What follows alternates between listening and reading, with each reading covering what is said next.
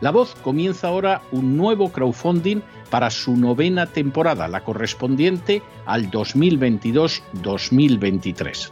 Lo hace además en unos momentos en que la libertad de expresión está más amenazada que nunca en décadas en España, en Hispanoamérica y en el resto del mundo.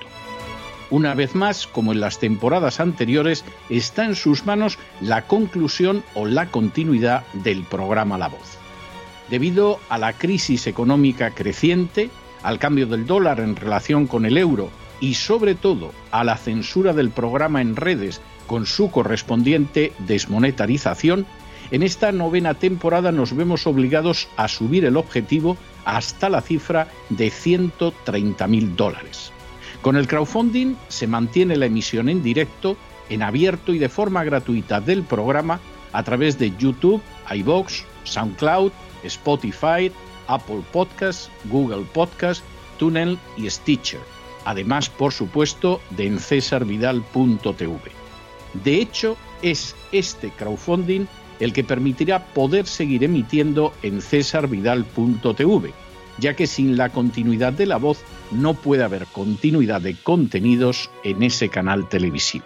Si la voz, tras la conclusión de esta temporada, no pudiera regresar en el mes de octubre, quizá no sucedería algo tan grave. Una vez más, habría quedado de manifiesto como tantas veces a lo largo de la historia de las naciones hispanas, que para muchos es preferible quejarse, protestar o amargarse a enfrentarse de manera práctica con un problema concreto. No pasaría nada. La voz simplemente dejaría de emitirse por la sencilla razón de que no hay suficientes personas dispuestas a asumir el apoyo de su causa, que es la de la libertad y de la verdad la de la información independiente y la opinión rigurosa, la de la lucha contra las tiranías y contra aquellos proyectos que pretenden convertir en esclavos a los seres humanos.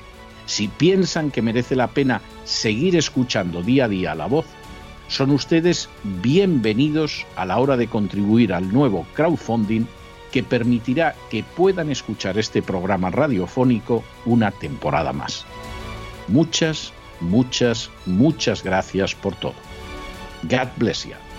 Que Dios los bendiga.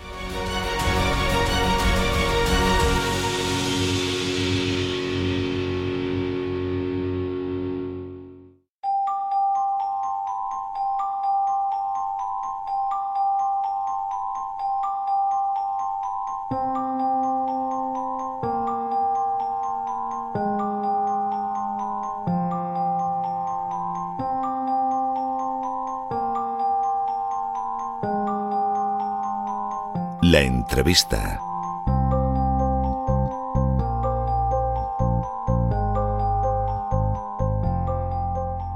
Estamos de regreso y estamos de regreso para una entrevista. Ustedes saben que por regla general para la cuestión de las entrevistas nosotros seguimos un protocolo.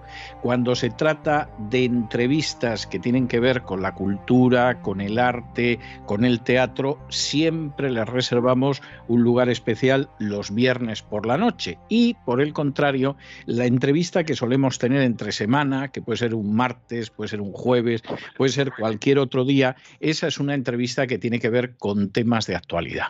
En esta ocasión, ustedes nos van a perdonar el hecho de que quebrantemos el protocolo y en un día que es de la semana que no es el viernes, entremos en una entrevista que está relacionada directamente con el teatro. Lo hacemos por su bien, no vayan ustedes a creerlo, lo hacemos por su bien para que tengan ustedes tiempo suficiente de enterarse de esta obra, para que puedan hacer arreglos y para que no se la pierdan. De manera que si esto se emitiera el viernes, pues es posible que ustedes ya se encontraran con los planes de fin de semana avanzados, no pudieran dar marcha atrás y se perdieran el estreno, se perdieran la representación de esta función de la que vamos a hablar esta noche. Es una función además muy importante porque es la última obra de Dennis Kelly. Dennis Kelly es uno de los dramaturgos anglosajones más importantes en estos momentos. Hay quien dice que con un público juvenil, yo lo discutiría, yo creo que puede en algunas de sus obras haber apuntado hacia un público juvenil, pero vamos, uno puede haber pasado los 40 perfectamente y se lo va a pasar muy bien en cualquiera de las funciones de Dennis Kelly, y en este caso además es una función enormemente especial, enormemente actual, enormemente casi me atrevería a decir que cotidiana, de, abrir la puerta, ver a la vecina que vive enfrente y encontrarse precisamente a la protagonista de Chicas y Chicos de Dennis Kelly. Para hablar de la obra, para hablar de esa aventura interpretativa, tenemos hoy con nosotros a Javier Ortiz, que es el productor del Sol de York de esta función, y Antonia Paso, que es la que lleva el peso, y perdónenme el débil juego de palabras, de toda la representación. Javier, Antonia, Antonia, Javier, muy bienvenidos, muy buenas noches. Muy buenas noches, César. Muy bien hallados. Primera cuestión, Javier. Eh, ¿Por qué en un momento determinado decidís producir el Chicas y Chicos de Dennis Kelly? Bueno, pues primero porque, bueno, pues porque estábamos buscando un, desafío interpretativo para, para Antonio Paso y a la vez estábamos buscando em, una obra que hablara de cosas que pasan en la actualidad, pero de una manera diferente de la que se trata habitualmente, ¿no? Porque hay mucha polarización en torno a determinados temas y aquí no hay no hay no hay exactamente buenos ni malos, nadie es perfecto en lo que pasa. Bueno, eso parece bastante obvio. Posiblemente una de las gracias del texto de Dennis Kelly es que eh, no es precisamente una, una, historia de buenos y malos, sino una historia de acercarse a, lo que sucede en un momento determinado. Antonia, ¿por qué aceptar? Aceptaste el hacerte cargo de esta obra, que yo sé que no es la primera vez que te toca llevar todo el peso de una función, de una representación encima, pero bueno, esta parece que es incluso, eh, yo diría que más pesada, más onerosa que otras. ¿Cómo, ¿Cómo es que lo aceptas y cómo te has sentido con, este, con estas chicas y chicos? A ver, eh, sí, por, vamos a ver, eh, he llevado a veces en algunas funciones peso, pero de estar sola, sola, sola, sabes, amo que tenga mi equipo técnico estupendo y maravilloso, pero eso jamás. Es un pánico que nunca he sentido después de 30 años de profesión, ¿eh? Sí. También en lo, en lo bueno y en lo, malo, el pánico también de, bueno, con cuántos aplausos, cuánta maravilla, todos para mí. claro, porque estás tú sola. ¿Por qué lo acepto? Pues porque, porque primero porque estaba, por supuesto, sin trabajo para variar en esta profesión de altibajos. Y luego porque Javi me leyó el texto y, me pareció que sí, me pareció de un compromiso, de un de un ser valiente, de un decir, jo, es que no solamente eres actriz para que te vean interpretar bien o mal, es que también eres un poco mensajera o mensajero, ¿no? Como en el teatro griego. Yo siempre he pensado eso. Bueno, como la gente que se dedica pues a la radio, a todo, a escribir novelas, hay algo de, de, querer que te, que te escuchen una historia y esta es tan tan optimista y a la vez también tan terrible que, que me pareció muy importante intentarlo. Y eso que salí de los ensayos, de los primeros ensayos, diciendo no voy a poder, no voy a ser capaz. sí, eso, eso generalmente además lo suele hacer gente que es, que es muy buena en la profesión, es decir, gente que no tiene la talla, el fuste, la trastienda que tú tienes, pues en ocasiones eh, se atreve con todo y los resultados son terribles. Yo el, el, no sé si voy a ser capaz con esto, no sé si voy a poder, no sé si, si esto es demasiado a lo que he hincado el diente para poder masticarlo, precisamente se lo he oído a gente muy buena como, como es tu caso. ¿no? Eh, ¿cómo, ¿Cómo, ¿Cómo caracterizarías tú esta obra de Dennis Kelly, Javier? ¿Qué nos encontramos aquí? ¿Esto es un drama, es una comedia, es una tragicomedia, es un melodrama? ¿Qué es? Pues eh, bueno, la función, Dennis Kelly em, eh, basa la función en la sorpresa. Te vas enterando de lo que pasa a lo largo de la, de la función. Empieza como una comedia eh, donde la gente se lo pasa muy bien, se ríe, y luego las cosas se van torciendo, se van torciendo para convertirse en otra cosa, y luego tiene un, un epílogo luminoso que eh, devuelve un poquito de esperanza después de un viaje que ya, ya digo que es un viaje hacia el corazón de las tinieblas de la sociedad contemporánea. Es fantástico sobre el corazón de las tinieblas de la sociedad contemporánea. Antonia, ¿cómo es tu personaje? Es decir, este personaje que te ha hecho sudar tanto, que te has tenido que trabajar tanto, que te ha obligado a esforzarte tanto, ¿quién es? Pues ella no tiene nombre, se llama ella. Muy bien. Ella. Eso ya lo dice todo. Es decir, puede ser cualquier mujer de esa edad o características o con esas circunstancias de hoy en día. Entonces, eh, puedes aportarle mucho de ti misma. Me, explico, o sea, no está definida ni físicamente ni por edad.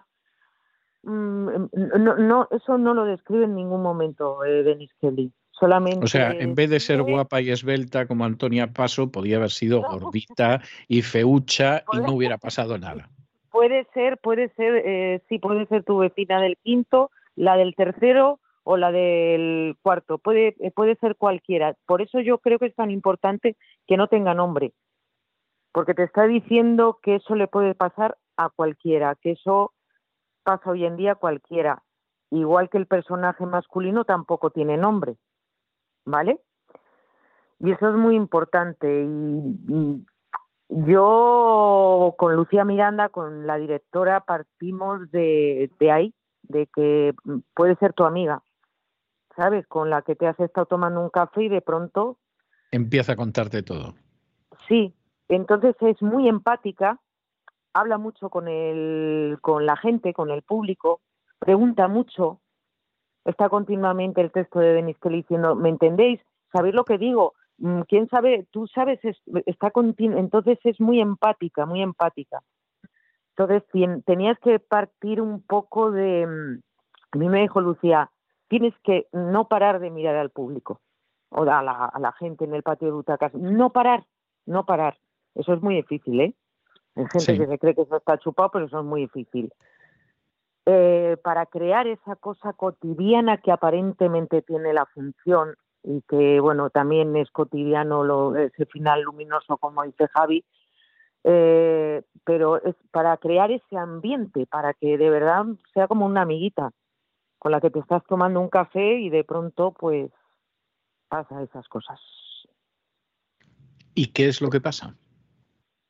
Sin que, sin que nos estropees, sin que nos estropees el contenido de la obra. Mira, la actriz inglesa, eh, Javi, ¿cómo se llama? Que ahora no me viene el nombre. Carrie Mulligan. Cali Mulligan, cuando lo estrenó, ella dice una frase que tiene toda la razón del mundo. Es imposible no hacer spoiler de esta función. O sea, yo no te puedo decir qué es lo que pasa sin hacer spoiler. Es muy difícil.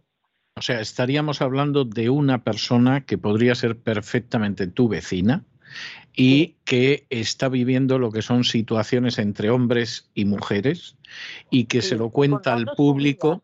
desde que le conoce a él hasta que hasta que le conoce, mientras le conoce, efectivamente, y que además lo que te está contando, te lo está contando como si os estuvierais tomando un café o una caña en una terraza en Madrid, perfectamente. Sí, más o menos, más o menos, sí.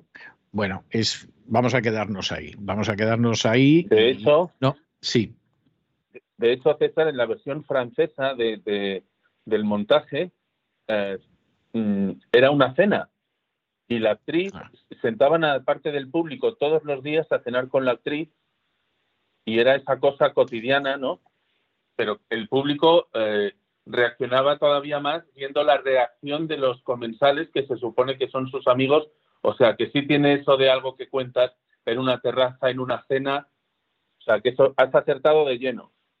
Bien, eh, era la sensación que me daba. Eh, Javier, vamos a ver, porque esto me parece importante. Antes ha mencionado de pasada Antonia eso de pues andaba sin trabajo y efectivamente me vino muy bien que apareciera esta función y, y seguí trabajando. Vamos a ver cómo sobrevivís en el sol de York, que a mí es, una de esos, es uno de esos milagros prodigiosos que me llama la atención, todavía más aquí desde el exilio, que no me puedo lamentablemente acercar a vuestras funciones. ¿Qué es lo que hace que finalmente podáis perdurar, vayan pasando los años, continúe todo en una situación en la que no se puede decir que estemos en, el mejor de los tiempos para el teatro?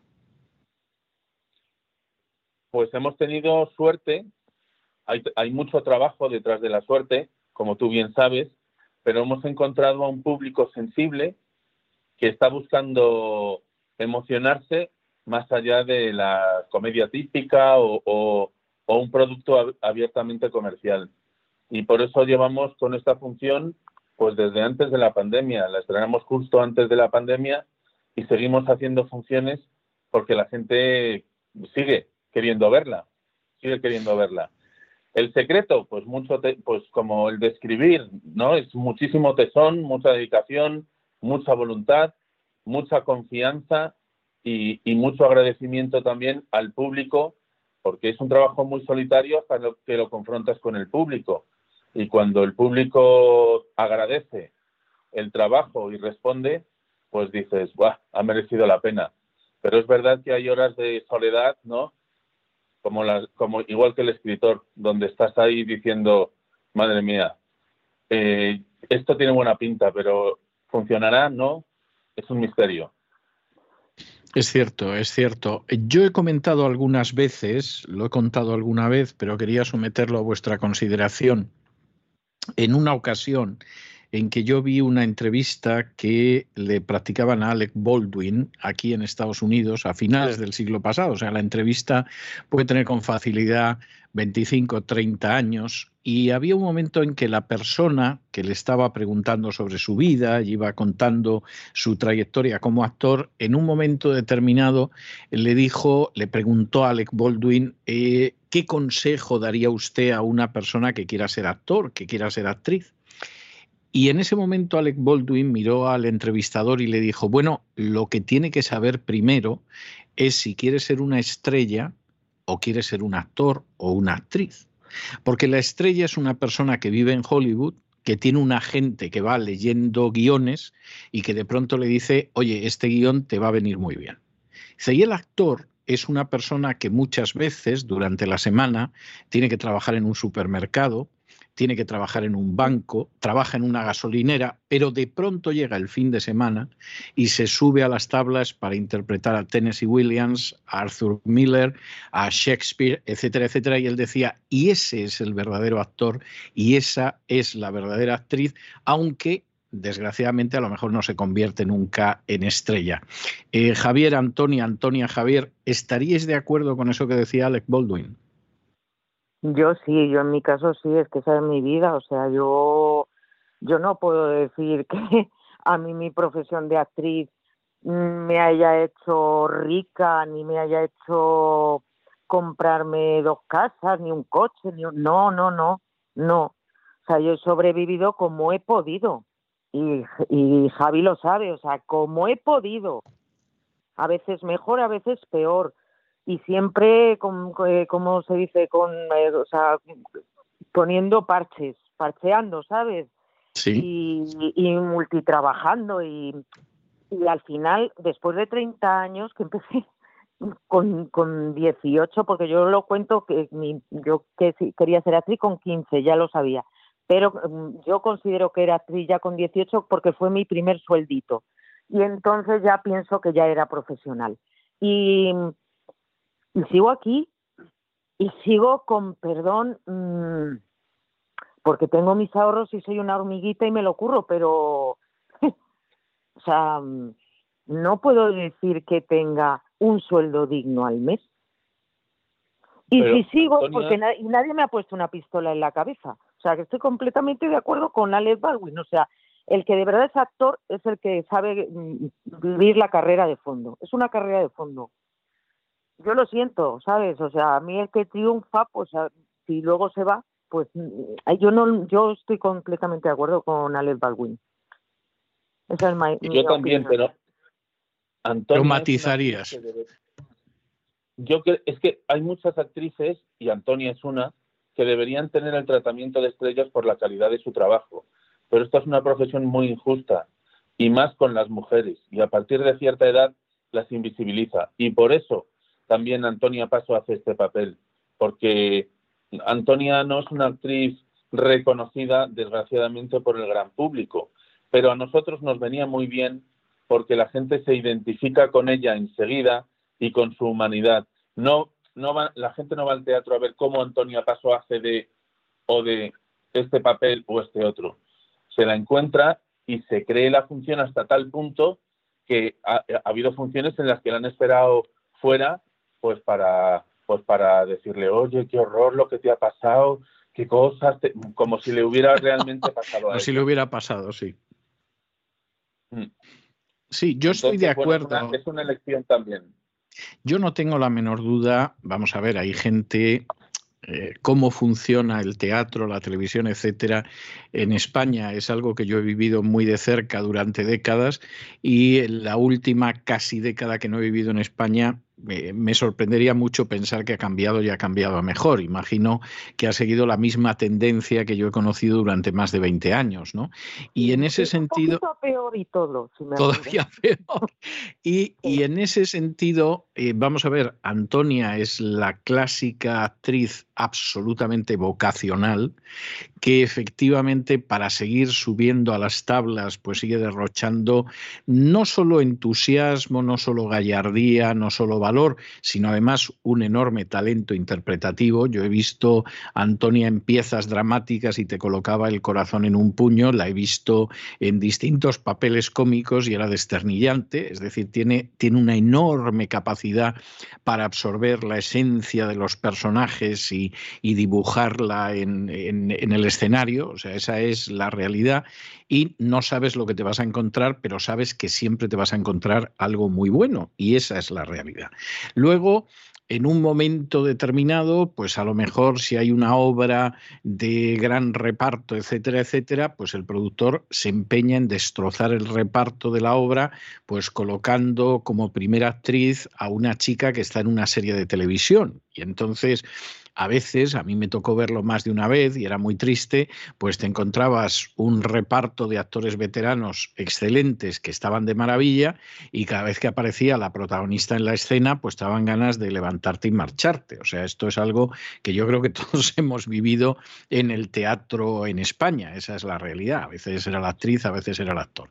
Pero en cualquiera de los casos, lo que uno sabe siempre, independientemente de la obra que tú vayas a ver, es que el trabajo que realiza Antonia Paso es un trabajo muy sólido y es un trabajo muy bien hecho y es un trabajo muy convincente. Es decir, luego el texto podrá ser mejor o peor, podrá ser un texto superlativo o un texto que simplemente es bueno, eso ya depende de cada función. Pero evidentemente el trabajo que ella hace es un excelente trabajo y solo por contemplar la categoría de ese trabajo merece la pena ir al teatro. A todo esto, Javier, ¿cómo va la gente a ver este Chicas y Chicos? ¿Dónde se está representando? Danos la dirección, danos los horarios pues para que la gente pueda ir a ver a Antonia. Vamos a estar solo 10 días en Madrid, en el Teatro Quique San Francisco, que tú conocerías como Teatro Galileo, sí, en la calle Galileo 39.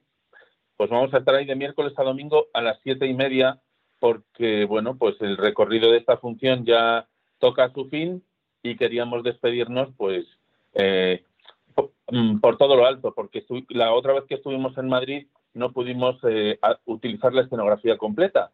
Entonces queríamos que, que la gente pudiera ver el montaje completo, cómo se concibió. Magnífico, magnífico. Pues eh, yo creo que la gente se va a quedar con ello. Ya sabe que es en el Quique San Francisco. Del 1 al 12 de, junio. Esto es muy importante, del 1 al 12 de junio. Es decir, eh, lo estamos emitiendo hoy esta entrevista en vez de emitirla un viernes para que no se pierdan ustedes que es del 1 al 12 de junio. O sea, ya saben que la semana que viene tienen que ver cómo encajan, porque además la función va a durar solo 10 días, dijiste, ¿no, Javier?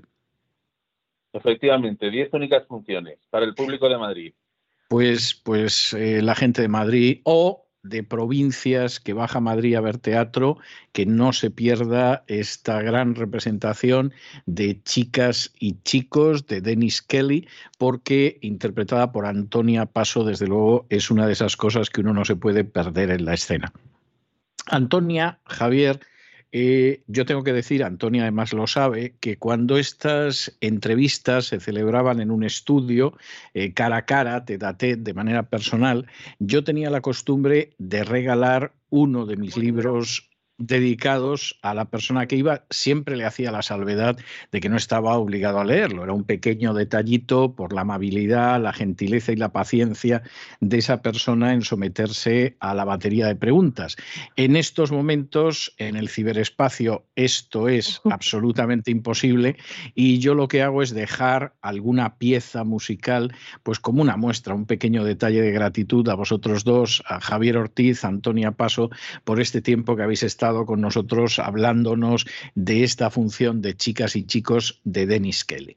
Y he escogido una pieza, en este caso interpretada por Ethel Merman, aunque la verdad es que las versiones son muy abundantes, esa pieza que dice There's no business like show business, que sería algo así como no existe una ocupación como el mundo del espectáculo. El mundo del espectáculo entendiendo además como tal el teatro. Es decir, la gente se pone nerviosa antes de estrenar, no sabe si va a salir bien, te está preguntando si en algún momento el sonido, la iluminación dejarán de funcionar, tampoco conoces la categoría del público, etcétera, etcétera, etcétera. Pero al final, con esfuerzo, con trabajo, con sudores, es que no existe una ocupación, no existe un trabajo como ese mundo del teatro. Yo estoy convencido de que es lo que vosotros pensáis porque os dedicáis a ello y es obvio que no porque os hayáis hecho millonarios y creo que, que es un tema que encaja muy bien con esto. Javier, por favor, antes de irte, vuelve a repetirnos dónde va a estar por solo 10 días este Chicas y Chicos. Teatro Quique San Francisco, Antiguo Teatro Galileo, del 1 al 12 de junio, a las siete y media de miércoles a domingo. Bueno, pues ya lo saben ustedes y no se lo pierdan porque tienen 10 días y más vale que vayan al principio, no sea que intenten ya ir cuando quedan solo dos días, no queden localidades y se queden sin verlo, que es lo que lamentablemente pasa a veces. Yo lo adelanto. Bueno, eh, Javier, muchísimas gracias por este tiempo que habéis estado con nosotros. Antonia, muchísimas gracias y espero que nos volvamos a encontrar en el ciberespacio a no mucho tardar precisamente para anunciar alguna nueva función en la que estéis implicados. Un abrazo muy fuerte y hasta la próxima. Otro para ti. Un beso. Chao y con estos compases que nos anuncian que no hay una ocupación en el mundo como la ocupación del mundo del espectáculo, del mundo de la escena, hemos llegado nosotros al final de nuestra singladura de hoy del programa La Voz. Esperamos que lo hayan pasado bien, que se hayan entretenido, que además hayan aprendido una o dos cosillas útiles y los emplazamos para mañana, Dios mediante, en el mismo lugar y a la misma hora. Y como siempre, nos despedimos con una despedida sureña. God bless you. Que Dios los bendiga. El programa La Voz es una producción de Artorias Incorporated y al amparo del derecho a la libertad de expresión no se hace responsable de las opiniones vertidas en el curso del mismo.